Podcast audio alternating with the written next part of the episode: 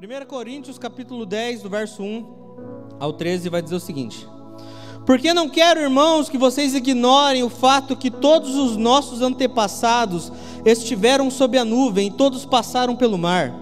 Em Moisés, todos eles foram batizados na nuvem e no mar.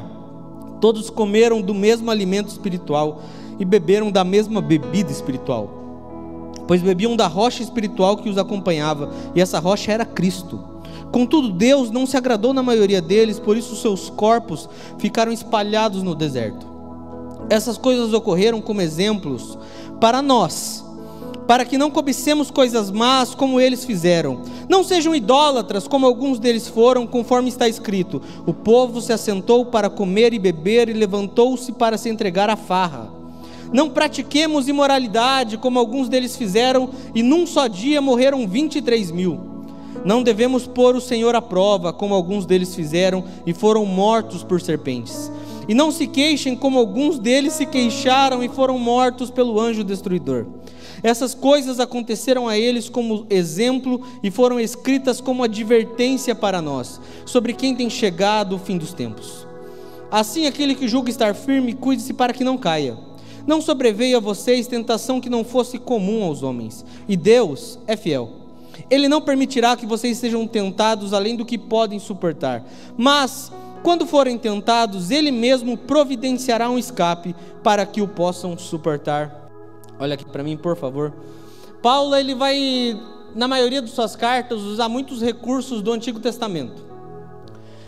Esse trecho que a gente leu, ele vai fazer, e a gente vai entrar nisso para frente um pouco ele vai fazer várias indicações de textos de Êxodo, de texto de Números. Sabe quando você está lendo a Bíblia e você fala, quero passar isso aqui rápido, quero passar isso aqui rápido. Então ele vai fazer várias citações de textos, inclusive aqui no que a gente leu, ele vai chegar a citar um trecho de um, um desses versículos quase que completo. Porque ele estava falando para um povo, ele estava falando para os irmãos que estavam em Corinto, ele estava falando para essa igreja, sobre, em, toda essa carta aos Coríntios, sobre aquilo que eles deveriam abrir mão, sobre coisas que eles deveriam abrir mão por causa do Evangelho de Cristo. Sobre algumas coisas que eles deveriam se apartar para que eles tivessem mais de Cristo. Sobre renúncia, sobre sacrifício, sobre realmente se entregar para o Evangelho. E Paulo é alguém experimentado, Paulo é alguém vivido no Evangelho, que sabia, porque provado e experimentado, sim, vivido, de renúncia para conhecer mais a Cristo. Paulo fala daquilo que sabe. Paulo ele está diagnosticando, respondendo a uma igreja que enfrentava grandes e grandes problemas. Dentre esses grandes problemas, a gente vai ver que eles faziam um mau uso da liberdade que eles tinham. Por isso, essa belíssima comparação de Paulo com o povo no deserto. Porque era um povo que conhecia o Senhor, era um povo que era protegido pelo Senhor, mas era um povo que vivia para si. Era um povo que não se importava com as coisas de Cristo. Existe um, uma palavra no Antigo Testamento que, se você ler ele com um pouco mais de cautela, ao invés de chegar na parte do Pentateuco e tentar ler muito rápido, você lê com um pouquinho mais de cautela, você vai ver que essa palavra vai se repetir em quase todos os livros do Antigo Testamento, principalmente no começo que é, o povo era obstinado em seu coração a pecar contra Deus. O povo era obcecado em seu coração a pecar, a afrontar a pessoa de Deus. E a gente vê isso em do Números, Levítico, a gente vai ver em Josué, a gente vai ver um monte de livros essas coisas acontecendo. A gente vai ver em Juízes essas palavras se repetindo. Porque é uma denúncia a respeito de, daquilo que estava dirigindo o coração do povo. E como Deus queria chamar esse povo de volta para si, como Deus queria chamar a atenção deles de volta para si. E Paulo, ao responder à igreja em Corinto, ele está tentando fazer com que os olhos deles sejam abertos, para que eles fujam de toda obra de rebeldia, de imoralidade, de idolatria e voltem-se para Deus. Se você pegar o começo da carta de Coríntios, você vai ver algumas coisas, meu irmão, que dá para dar escandalizada legal, tranquilamente, de, co de coisas absurdas que estavam se tornando normais aos poucos, mas que não eram, que afrontavam o Evangelho, que afrontavam princípios de Cristo, que afrontavam princípios que o próprio Paulo tinha ensinado. Então, Paulo está escrevendo para eles, ele vai começar dizendo: vamos pegar esse do 1 ao 13 e dividir em três blocos. Nesse primeiro bloco, do 1 ao 5, ele vai estar tá dizendo uma palavra que até é o, tema do, da, da mensagem: não se esqueçam. Não se esqueçam dos seus antepassados. Não se esqueçam daqueles que vieram antes de vocês. Você que está aqui na igreja, você que é filho, neto, bisneto de crente, não se esqueça das histórias que um dia você ouviu dos seus antepassados, sejam eles vivos ou estejam eles já com Deus. Tenham sempre muito viva na memória e no coração de vocês coisas que eles viveram, tanto boas quanto ruins, para que a partir disso tenham um determinado tipo de ensinamento. Seria muito mais fácil se nós conseguíssemos aprender com os erros daqueles que vieram antes de nós. Seria ou não seria? Ah, para alguns seria, para outros eles ficarem em dúvida, não sei. Mas Paulo está se referindo justamente a esse povo no deserto, justamente a, a, a, a antiga Israel, que não conseguia ter autocontrole, que não conseguia ter domínio próprio. Poxa, Paulo vai escrever aos Gálatas, e, e dentre tantas coisas que ele vai falar, quando a gente vai entrar naquela parte de Gálatas 5 sobre o fruto do Espírito, ele vai falar que você tem que ter mansidão, você tem que ter autocontrole, você tem que ter domínio próprio. Então Paulo vai estar falando para esse povo, para essa igreja. Fala assim, os meus amigos, vocês têm um probleminha parecido com aquela turma lá do deserto. Vocês são muito donos de si mesmos. Por isso, não ignorem, não se esqueçam que os antepassados de vocês estiveram sobre a nuvem de Deus, andaram e todos passaram pelo mar. Em Moisés, todos foram batizados na nuvem e no mar. Todos comeram o mesmo alimento espiritual e beberam da mesma bebida espiritual. Meus irmãos, imagina um povo que está testemunhando diariamente uma manifestação grandiosa da parte de Deus. Talvez para nós isso não seja tão comum, porque infelizmente não é não, não é tão habitual nós vermos manifestações tão grandiosas de Deus. Se a gente seguisse a linha de, por exemplo, de um Leonard Ravenhill, diria que a culpa é nossa. Que muitos, que muitos clamam a Deus pedindo: Senhor, manda avivamento. Manda avivamento assim como o Senhor fez com Elias. E aí o Ravenhill responde: Tá, mas cadê os Elias de Deus? Que oram e têm uma vida consagrada que nem ele. Mas se nós buscarmos entender que esse povo, constantemente, diariamente, viam uma manifestação gloriosa da parte de Deus.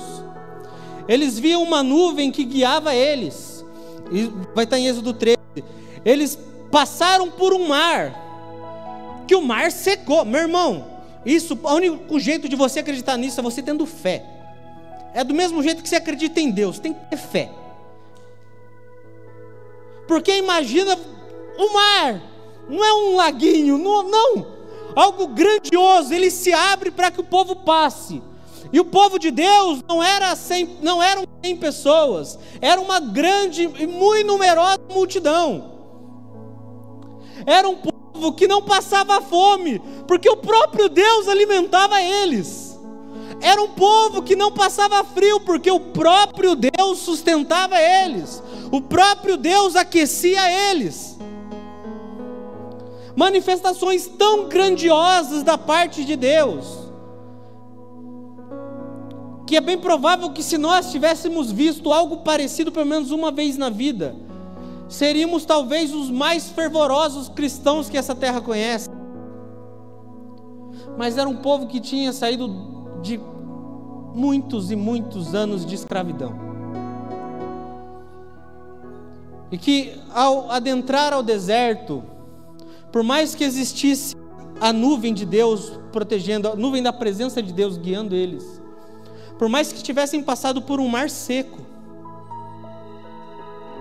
e o próprio mar depois tivesse se fechado contra os seus inimigos, por mais que estivessem totalmente conectados a Moisés, a Josué, por mais que estivessem constantemente sendo alimentados diretamente por Deus, era um povo que, quando Paulo vai se referir a eles, não vai ser em tom positivo, não. Vai dizer que eles tiveram tudo isso, esse leque, esse cardápio de experiências, de três, quatro folhas, coisas, como eu disse, grandiosas, mas que mesmo assim, eles se negaram a Deus, eles viraram as costas a Deus. E Paulo está dizendo para essa igreja: lembrem dos seus antepassados. Lembrem do povo que um dia esteve no deserto.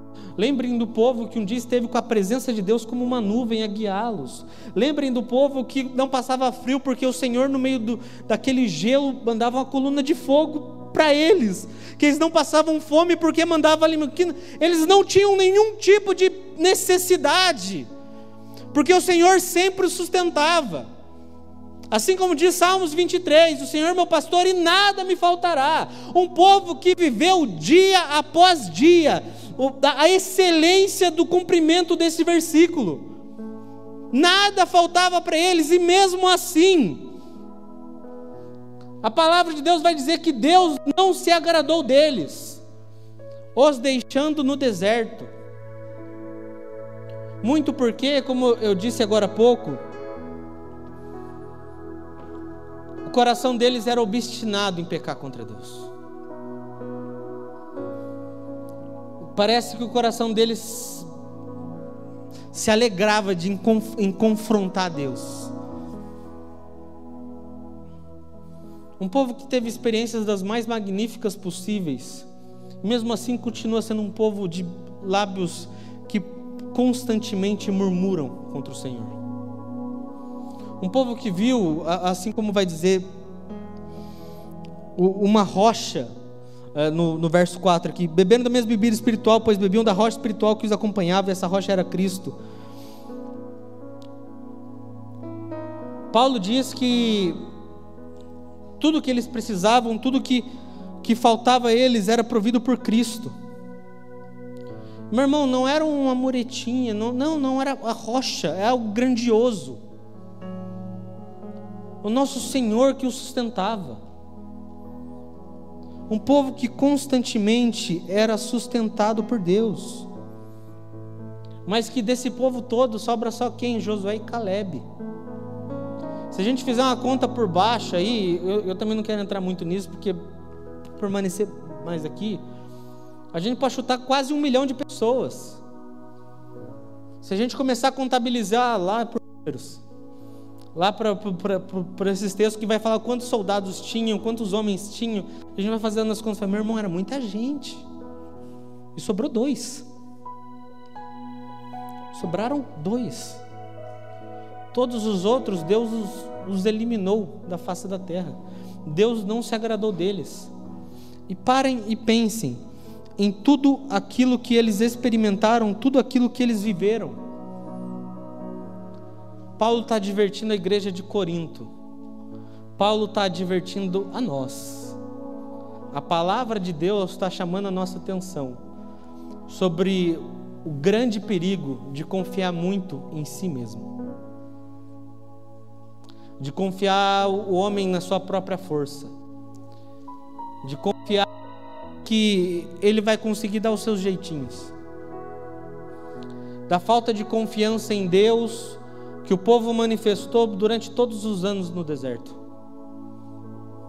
Meu irmão, era um povo que era feito de escravo, gato, apanhava, sofria mais do que ninguém. Deus os livra. E o coração deles responde em ingratidão a Deus ainda. O texto vai estar dizendo então para nós, para que a, a igreja de Corinto, para que nós possamos observar, que nós não devemos, verso 6 para frente vai estar falando disso. Nós não devemos cobiçar as coisas más como eles cobiçaram, como eles fizeram. A Bíblia vai estar dizendo: lembrem-se daqueles que vieram antes de vocês. Lembrem-se das gerações passadas. Lembrem-se das histórias que vocês ouviram, de tudo aquilo que vocês aprenderam. E a gente pode trazer isso claramente para o nosso contexto.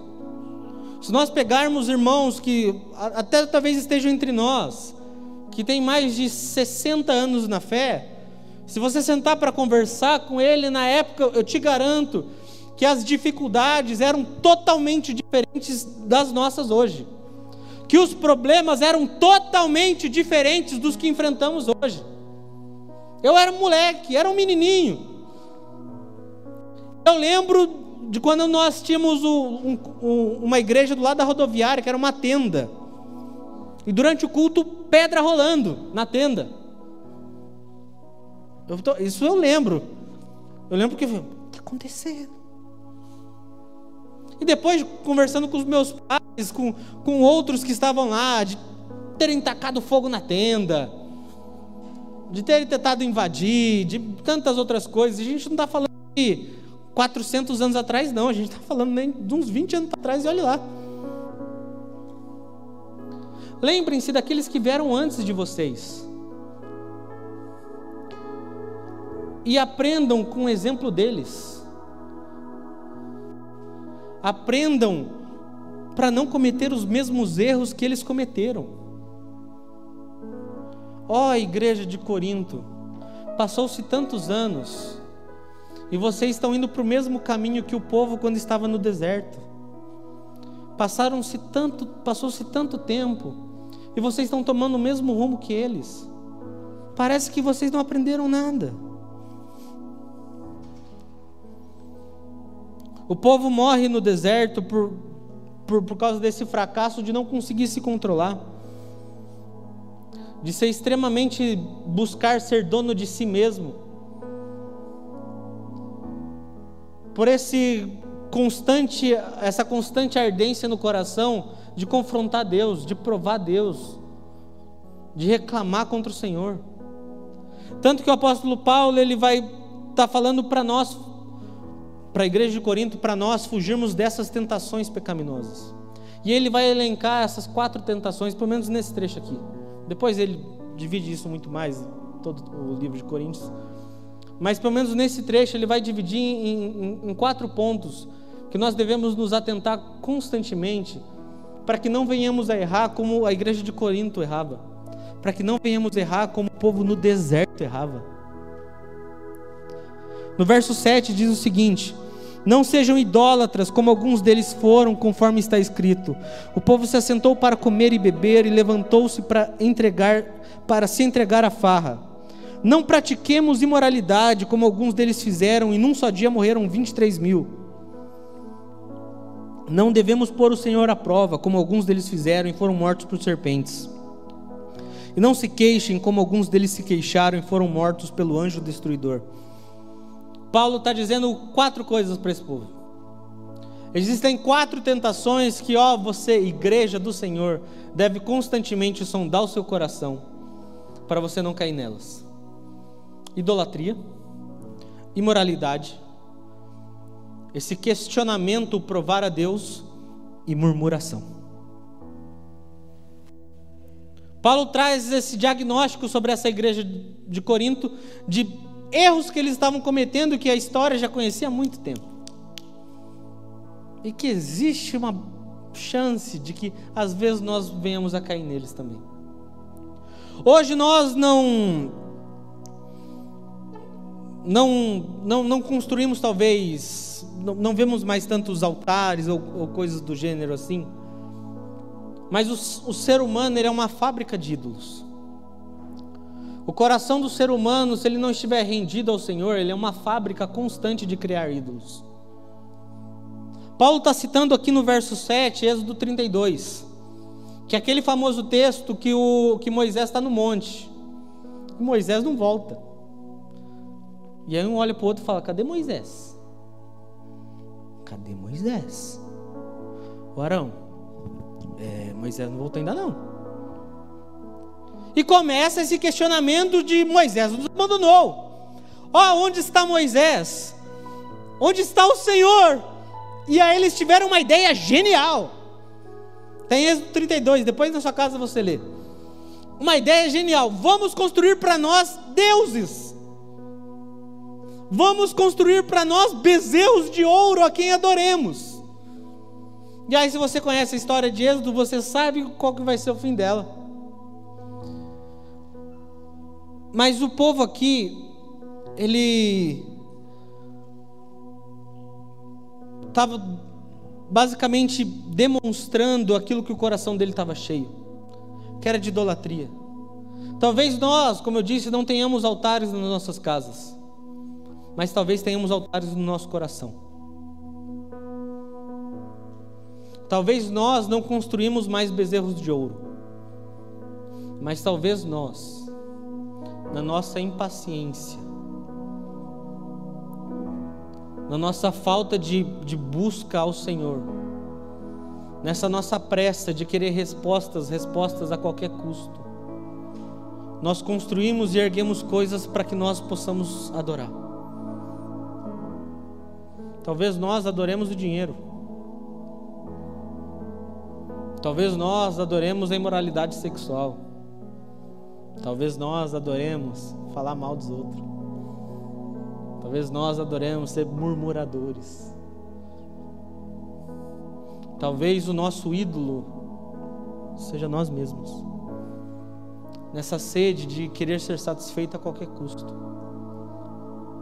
nessa sede de querer ser a qualquer custo. Paulo vai estar dizendo sobre tentações pecaminosas que nós devemos fugir. O que você tem investido tempo, o que você tem dedicado a sua vida? Que obra das suas mãos você tem dedicado na, na sua vida? Será que o teu momento com Deus é somente no culto? Aí de segunda a sábado, tanto fez, tanto faz?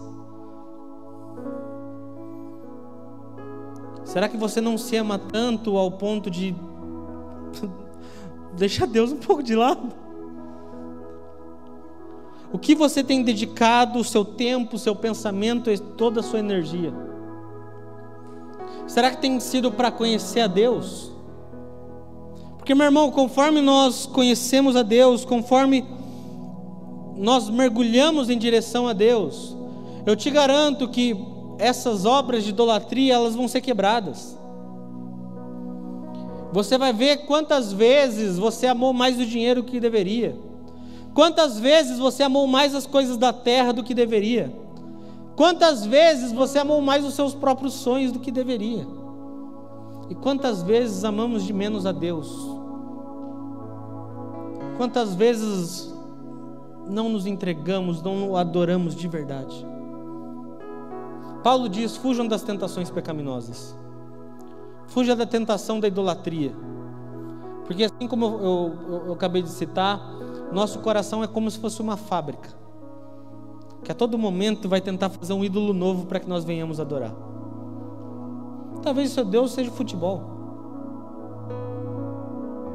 Talvez seu Deus seja alguma outra coisa assim. Não sei. Mas é necessário que nós venhamos a fugir disso. É necessário que nós venhamos a correr disso. Pois existe somente um único Deus e Senhor. E somente a Ele prestaremos culto.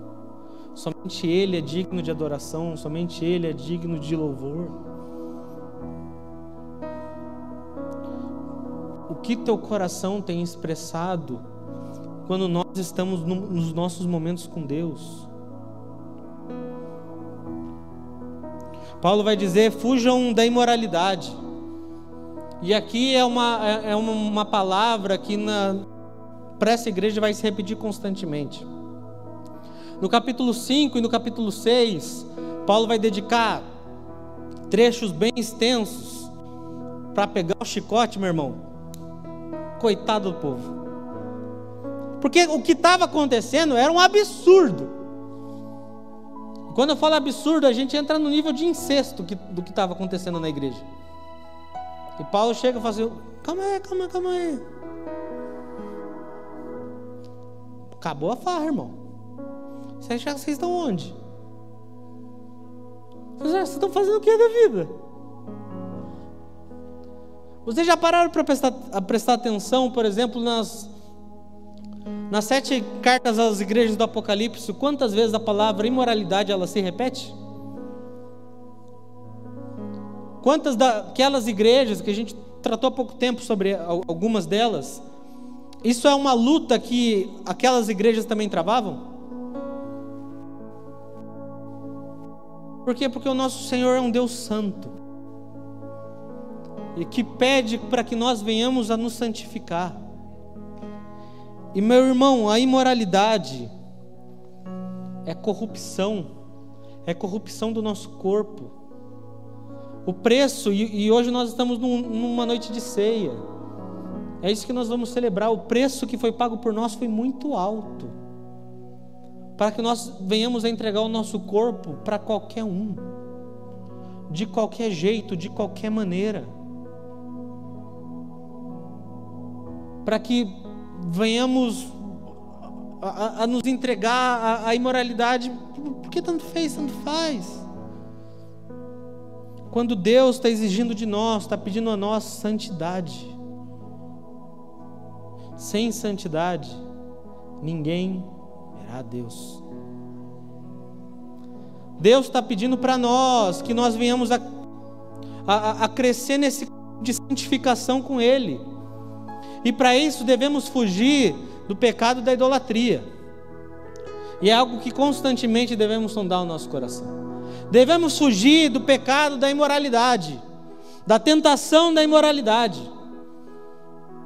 Devemos sondar o nosso coração para ver se não estamos como povo no deserto, confrontando, questionando a Deus a todo momento. Em Números 21, o povo está questionando a bondade de Deus, está questionando essa rocha espiritual que sustentava eles, que alimentava eles, que guiava eles.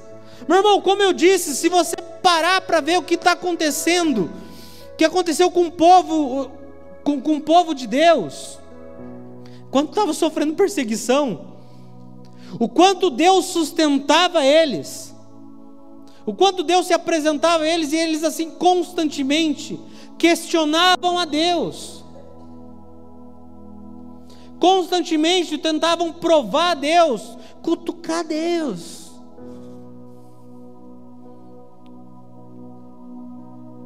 Dá vontade de voltar no, lá no passado e falar: oh, você acha que você é quem, meu irmão?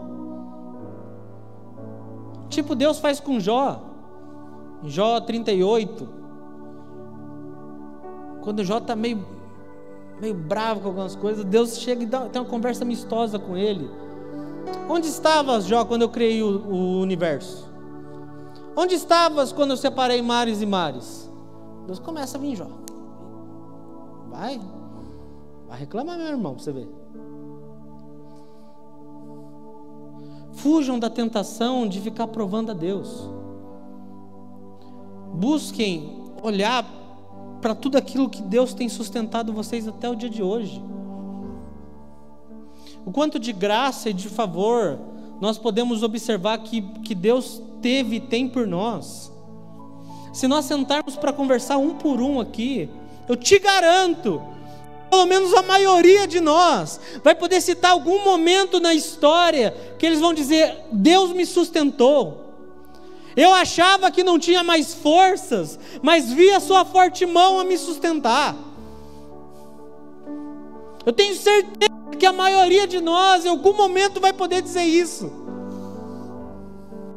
Mas esse povo não, não, não pecava somente na idolatria, não na, somente na imoralidade, não somente no provar a Deus, mas reclamava mais do que a boca. Tudo estava ruim, tudo não prestava. Graças a Deus que isso é algo que a gente acontecendo na nossa época, né? Pessoas que são reclamosas. Você já viu aquele crente chato? Você para para analisar fala: Caraca, será que ele é convertido mesmo? Fala, Meu irmão, só reclama, só reclama. O ar está gelado. Não, mas espera, mudou o ar. Agora está muito quente. O louvor está muito alto. Não, agora está muito baixo. Não, agora tá estranho. Ah, não gostei da exposição. Tudo reclama. Tudo reclama. Tudo. Paulo vai citar sobre o, o, o fato que aconteceu do, do anjo destruidor. Que. Em números também. Que foi e ceifou a vida dos primogênitos dos egípcios e, e, e etc. Mas Paulo vai estar falando sobre sobre esse povo que era ingrato em seus lábios, que era insatisfeito, esse murmurador que é discretamente um caluniador, mentiroso, caluniador. Paulo vai estar falando: fujam da tentação de ficar reclamando de tudo. Filipenses 2,14 diz: façam tudo sem murmurações nem discussões. Meus irmãos, para para prestar nesses quatro pontos que a gente falou. O quanto que Deus sustentava esse povo, o quanto Deus estava próximo deles, e mesmo assim o coração deles se manifestava em gratidão. O quanto esse Deus bom pai chamava para si, e parecia que eles queriam correr para o outro lado, parecia que eles queriam distância daquilo.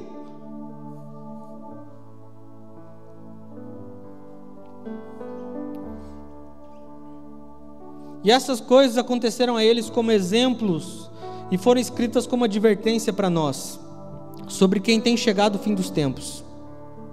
Assim, aquele que julga estar firme, cuide-se para que não caia. Não sobreveia a vocês tentação que não fosse comum aos homens. E Deus é fiel. Ele não permitirá que vocês sejam tentados além do que podem suportar. Mas quando forem tentados, Ele mesmo providenciará um escape para que possam suportar. O apóstolo Paulo está dizendo para a igreja do Senhor: vocês que estão já experimentando o começo do fim dos tempos, ou que pelo menos o fim dos tempos tem que arder no coração de vocês, porque Jesus virá. Amém? Em breve virá. Ele está dizendo para todos nós sobre essa importância de nós permanecermos em Cristo, porque Cristo virá. Aquele que está em pé, portanto, cuide para que não caia. Provérbios 16, 18 vai dizer que o orgulho precede a destruição e a arrogância precede a queda. Aquele que está em pé, portanto, olhe para si mesmo constantemente. Aquele que está em pé, portanto, examine-se a si mesmo constantemente, para que não caia. Para que constantemente nós possamos sondar o nosso coração, para ver se alguma dessas tentações tem criado raiz em nós. Paulo está dizendo para todos nós que possamos aprender com os mais antigos, que possamos olhar para gerações passadas, para que a gente não cometa os mesmos erros que eles cometeram. Mas, como eu disse, que tem gente que prefere dar suas próprias cabeçadas. Ah, deixa que eu vou sozinho. Quando nós podemos olhar para a história, seja para a história bíblica ou para que conhecemos, de pessoas que conhecemos, que convivemos, e não cometer os mesmos erros que as afastaram do caminho do Senhor, e não cair nas mesmas armadilhas que os tiraram do caminho do Senhor. Paulo vai estar dizendo para todos nós, para nós ficarmos muito atentos com as nossas tentações. que, mesmo diante das situações mais confusas, não existe motivo, não existe um, motivo plausível para o cristão pecar. Nossa, Mateus, mas eu estou sendo muito tentado, eu não aguento. Mentira! Oh, irmão, acabamos de ler aqui, Deus não dá tentação maior do que a gente possa aguentar. O quanto nós estamos permanecendo em Cristo verdadeiramente quanto estamos olhando para Cristo verdadeiramente. Paulo ele vai então nesse finalzinho de desse texto, dizer três coisas a respeito da tentação. A primeira, ele garante: vocês vão ser tentados. E aqui não é uma palavra profética, é uma constatação da verdade. Vamos enfrentar tentações, vamos enfrentar provas da nossa vida, vamos passar por momentos dificílimos, aonde nós seremos tentados a murmurar, aonde nós seremos tentados a reclamar de tudo.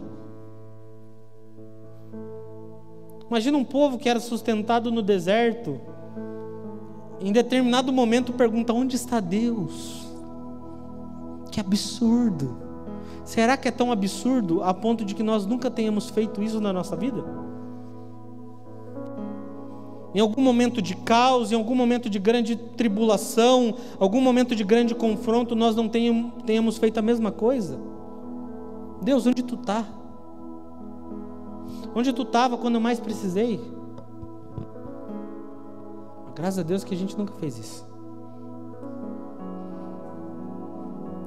Esses momentos de prova, é, é, é essas coisas devem nos servir para nos alertar, para nós confiarmos e buscarmos estar mais em Deus. Porque todos nós seremos tentados, meus irmãos. Todos nós passaremos por tentações. Tentação não é no pro objetivo da gente venha para que nós venhamos a cair nela, não. Mas é para que dela nós saiamos mais fortes. Pare e pensa um pouquinho. Quantos de vocês já enfrentaram algum momento na vida de vocês e, e no seu íntimo disseram: Senhor, eu não vou aguentar não. Me desculpa, mas eu acho que depois dessa eu não aguento mais, eu acho que eu não tenho mais força. E você olha para trás e você vê que saiu mais forte. Saiu confiando mais em Deus. Saiu sendo mais grato, saiu amando mais a Deus. Quantos passaram por determinadas provas e tendo passado bem, hoje estão mais próximos do Senhor. Todos nós seremos tentados. Tentação vai bater na porta de todo mundo. Mas isso não é motivo para que nós venhamos a cair nessas armadilhas. Isso não é motivo para que nós venhamos a cair nessas coisas que nos afastam de Deus. Mas sim para que nós possamos seguir e prosseguir em santificação ao Senhor. Não é porque o marido ou a esposa está sendo tentada que pode cair, pelo contrário. Pelo contrário. Aí que deve reforçar a aliança que fez perante Deus. Não é porque o jovem está se sentindo muito carente que ele acha que ah, uma vez não tem problema. Pelo contrário. São provas devem fazer ficar cada vez mais próximos de Deus. Elas não acontecem a fim de que nós venhamos a cair e ser derrubados por elas. Porque todos nós seremos tentados. E as tentações que recaem sobre nós não são únicas, ao ponto de você achar que você é a pessoa mais sofredora dessa terra. O que Paulo vai estar dizendo aqui não sobreveio a vocês tentação que não fosse comum, comum aos homens. É que você não é o maior sofredor dessa terra, não, pode ficar em paz. Tem outras pessoas que estão passando por problema também. Mas o calo está apertando para cada um conforme essa pessoa consegue aguentar. Então não use do momento de provação para você questionar Deus que Paulo está dizendo para essa igreja: se atentem, aprendam com o passado para vocês fugirem das tentações pecaminosas. Porque, como ele bem diz aqui no final, porque Deus é fiel. E Deus é fiel e não permitirá que sejam tentados além do que possam suportar. Mas quando forem tentados, Ele mesmo providenciará um escape para que possam suportar. É como se tivéssemos num desfiladeiro e a gente encontrasse um caminho de saída no meio do desfiladeiro. É como se tivéssemos em, em queda livre, de repente a gente alguém que vai nos sustentar, alguém que vai nos segurar.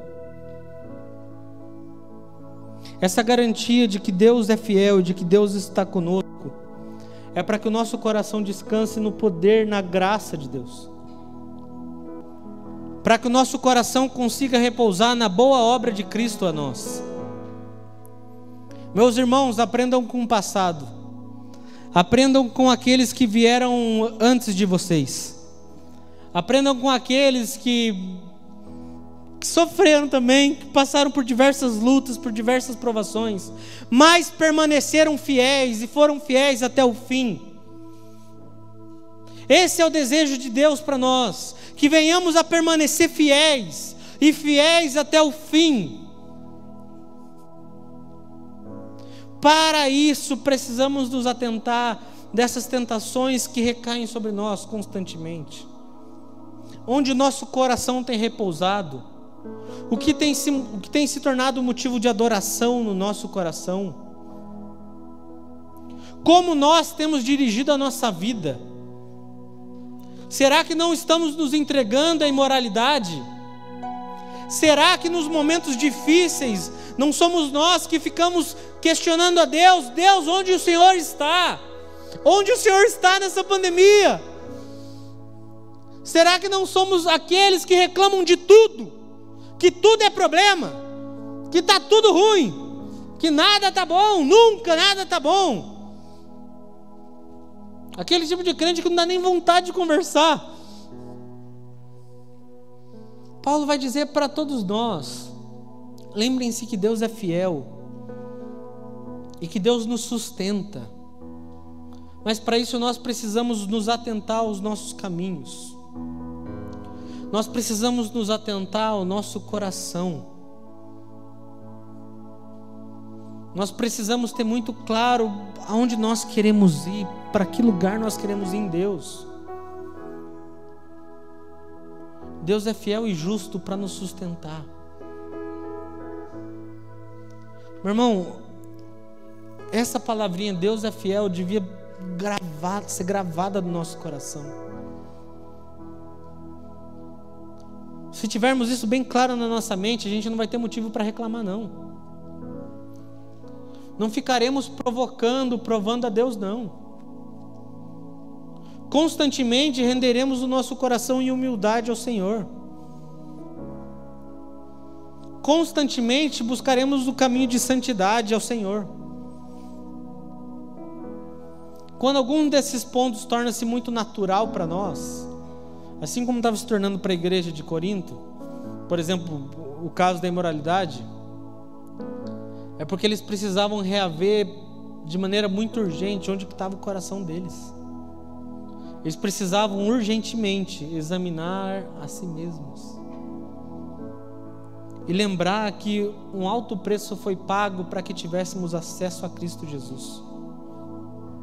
Mesmo Cristo que sustentou o povo no deserto, mesmo que Cristo que sustentou a igreja de Corinto, é o mesmo Cristo que sustenta as nossas vidas.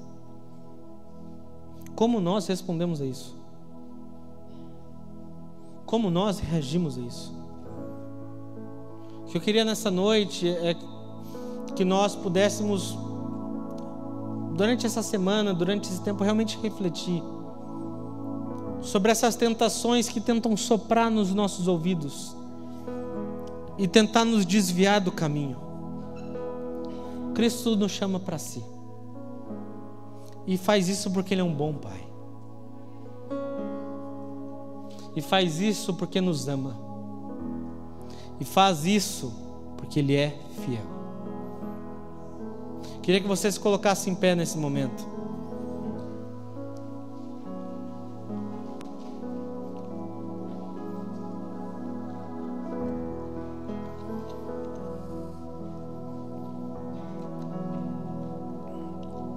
1 Coríntios 11, do verso 23 até o verso 28, vai dizer o seguinte: Pois recebi do Senhor o que também entreguei a vocês, que o Senhor Jesus, na noite que foi traído, tomou o pão, E tendo dado graças, partiu e disse: Esse é meu corpo que é dado em favor de vocês. Façam isso em memória de mim. Da mesma forma, depois da ceia, ele tomou o cálice e disse: Esse cálice é a nova aliança no meu sangue. Façam isso sempre que o beberem em memória de mim. Porque sempre que comerem do pão e beberem do cálice, anunciarão a morte do Senhor até que ele venha. Portanto, todo aquele que comer do pão ou beber do cálice de maneira indigna será culpado de pecar contra o corpo e o sangue do Senhor. Examine-se, cada um a si mesmo. Então coma do pão e beba do cálice. Esse exercício de examinar é um exercício que você vai fazer consigo mesmo, pedindo auxílio do Espírito Santo. Eu não posso fazer por você. Você não pode fazer por mim. Mas você, com toda transparência, deve fazer perante o Senhor. Busca identificar no seu coração a respeito dessas tentações pecaminosas se elas têm te agarrado ou se você tem realmente conseguido fugir delas. Será que nós não temos criado ídolos para nós? Será que dinheiro, o sucesso, os homens, mulheres, será que isso não tem sido um ídolo para nós? Será que nós não temos caído na imoralidade? Não temos caído constantemente na pornografia. Não temos caído em tantas outras coisas que Deus abomina. Ou que nos dias difíceis ficamos a questioná-lo: onde o Senhor está? Ou somos como aqueles que dos nossos lábios só procedem maldição? Porque é apenas reclamação, é apenas murmuração. Lembrem-se que Deus é fiel. Lembrem-se do que os antepassados da fé viveram e experimentaram.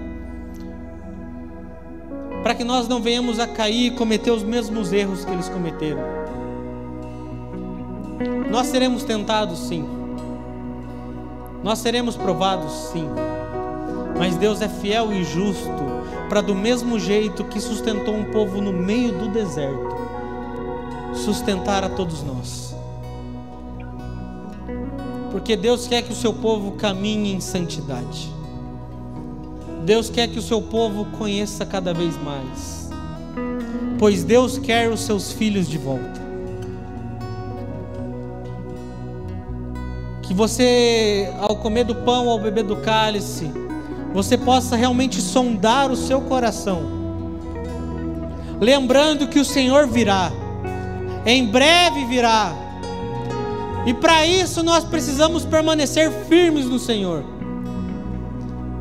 Pai, nós oramos por esse cálice, nós oramos por esse pão, Jesus. Pedindo que o Senhor possa trazer a nossa memória, Senhor. O Senhor possa trazer a nossa consciência, Jesus. Quais são os motivos que têm nos afastado de Ti? quais são as razões que têm nos afastado do teu caminho. E sobre isso nós pedimos perdão, nós nos arrependemos de verdade, Jesus. Pedimos a tua ajuda, pedimos a tua força, porque nós sabemos que o Senhor nos sustenta dia após dia. No dia bom o Senhor ali está, no dia mau o Senhor ali está conosco. Então nós te pedimos, Jesus, ajuda-nos a caminhar contigo, ajuda-nos a ver a tua nuvem a nos guiar, ajuda-nos, Pai, a sermos gratos por tudo que o Senhor já fez e faz por nós, que possamos comer do pão e beber do cálice, trazendo a nossa consciência, trazendo ao nosso coração, que nós devemos adoração e rendição a Ti, Jesus porque nós somos teus. Nós abençoamos o pão, o cálice, Pai, em nome de Jesus. Pode comer, pode comer do pão, beber do cálice. Então vamos gastar uns minutos adorando ao Senhor.